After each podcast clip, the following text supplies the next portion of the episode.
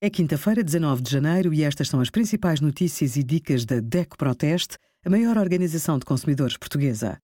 Hoje, em DECO.proteste.pt, sugerimos como evitar as armadilhas das criptomoedas, programa de apoio ao arrendamento, como funciona e como aderir, e os resultados dos nossos testes a 20 termómetros. As reuniões de condomínio podem ser feitas à distância.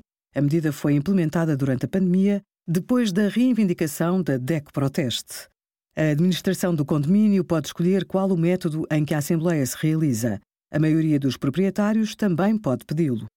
Se algum condómino não tiver meios para participar nas reuniões online, a administração deve providenciá-los se for avisada com antecedência.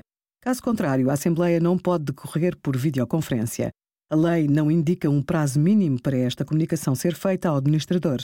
Aconselha-se que, caso necessite, a faça o mais depressa possível. Obrigada por acompanhar a DECO Proteste a contribuir para consumidores mais informados, participativos e exigentes. Visite o nosso site em deco.proteste.pt.